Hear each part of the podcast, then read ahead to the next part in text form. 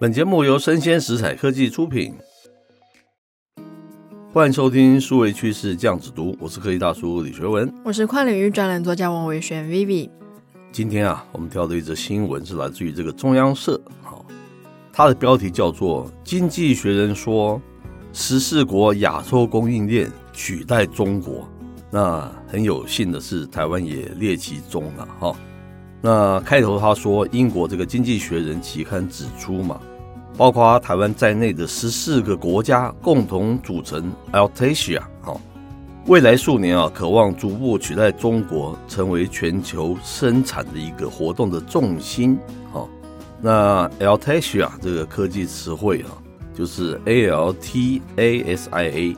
它的全文叫做 Alternative Asian Supply Chain，哈，就是 Altasia。那不过这其中也隐含着一些挑战呐，包括这个 ALTAIA 哈，恐怕无法在所有产业类别完全取代中国哈。然后是各国基础建设发达程度不一，彼此之间存在法规跟行政作为的差异等等。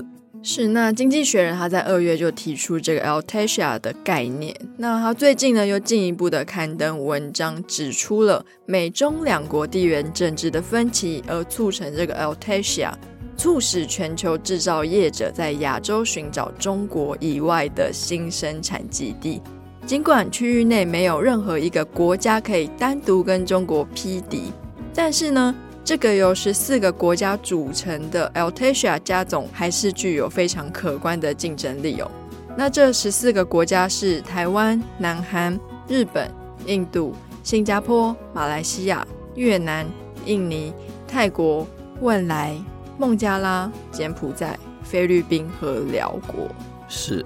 接着啊，经济学人指出啊，在出口额方面啊，Altasia 各国加总起来与中国是不相上下的哈。去年九月前的这个十二月啊期间，Altasia 总计对美出口六千三百四十亿美元的商品哈，较中国对美出口总额六千一百四十亿美元哈还稍多。不过哈，中国的对美出口种类以这个电子产品占大多数嘛，而不是所有 ALTAIA 成员都能够供应具竞争力的一些相关产品哦。那至于劳工的技术啦，ALTAIA 跟中国在数据上的差异其实不大哦。那 ALTAIA 它拥有一亿五千五百万有二十五到五十四岁受过高等教育的劳动人口，那中国呢，则是一亿四千五百万人。是。另一方面啊，根据世界银行 World Bank 他们最新的二零一八年物流绩效指标哈来说哈。以满分五分为准啊，中国得分是三点六一，在一百六十个受评国家排名第二十七。而这个 a l t a s i a 得分呢，从日本的四点零三、新加坡的四点零零，到孟加拉和这个柬埔寨的二点五八都有哈。那日本、新加坡高居世界啊总排名哈前十名，而孟加拉和柬埔寨的排名则落在后半段。那经济学人就进一步指出啦，整体而言，中国的生产能力难以被完全取代。是。此外，ALTAIA 样态多元的经济体无法像中国单一实体般的运作。尽管各项贸易协定有助于减缓法规的障碍，基础建设和后勤物流仍是一大障碍。嗯哼。不过呢，经济学人也进一步提到啦，对许多企业而言，寻找中国以外的替代选项已是优先要务。将持续在 ALTAIA 寻找新机会，是，感觉起来就是一个政治经济的压力了，对不对？嗯，因为这个地缘政治的关系，所以一定要找到能够替代的。可是哦，我看整篇文章里面，我看出了最关键的东西，不知道 Vivi 可能也看到了，叫做整齐，就是你的数值要整齐，而且要大众，你要有够多的人。嗯能够完成人家交付的这个订单，对不对？没错，这个问题就是十四个国家差异这么的大，对不对？差异大，你就很难形成一个我们讲大量生产、大量生产，就是在你可以大量生产同一条件、同一种水准的东西。这个是目前看起来是中国在做得到，对不对？是。那这个里面提到哈，还有包括这个各国基础建设发达程度不一。我要强调的是，不只是我们看到这个软硬体的这个基础建设发达程度不一，我之前有看过人家说，为什么印度也是这么多人，为什么难以取代中国？因为中国有一票整齐划一、知识水平都到达一定程度水准的大众的人，才可以帮忙完成，按照他 SOP 完成这样子他要求的东西。可是印度不一样，那个 高低差异的太多了，没有这么多整齐然后划一的。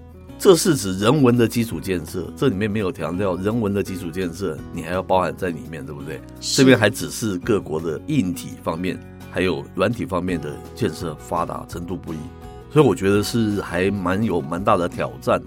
然后我看，其实 AirTasia 它总共拥有的人口数，就是受过高等教育的人口数，其实跟中国差不多嘛。是，但是可能也有忽略到说我们的地缘性，是因为像每个国家其实第一个讲不同的语言，是。然后我相信每个国家的标准化生产可能也都长得不太一样，这沟通成本是非常高的。是，那再来说，哎，你可能觉得说，反正我们非常多元嘛，我们比较高端的可以送到物流绩效指数比较高的国家，那比较低端可以送到比较低的国家。可是你没有考虑到说，那中间的运算成本、运输成本，其实也许会大大的多于在中国制造的这些产品。是，这也是一个反全球化的一个概念嘛，哈，就是政治压过于这个经济的考量。你要提高成本，当然只能这么做了，对不对？感觉起来好像只是简单的数学，把十四国的他们的总成绩加起来，可以大概 跟中国差不多，这样就可以平均哈，那这样就可以跟他 compete。好像有点太过于简化了哦，嗯，不过后续发展怎么样，我们当然还要有时间去观察了，对不对？就看这个政治压力有多大了，就是。以至于大家还提高成本，他都愿意去生产这样子同样在中国生产的东西，对不对？是，而且我觉得一个企业家跟一个政治家，他们思考的算是理路本来就不太一样。企业家当然是可以压低成本，是他的首要。但是如果说我们持续全球，其实全球都一样嘛，政治逐渐凌驾于经济。是，是。那最后消费者会怎么选择呢？因为其实这个增加的成本，最后还是会回到消费者身上。是，说的很好。消费者买东西可没有政治考量啊，我管你的，对不对？我相信大部分应该都是经济考量。是是是是是，我觉得也是这样子的哈，那就静观其变了哈。以上新闻播到这边告一段落，我是科技大叔李学文，我是跨领域专栏作家王维轩 Vivi，我们下回见喽，拜拜。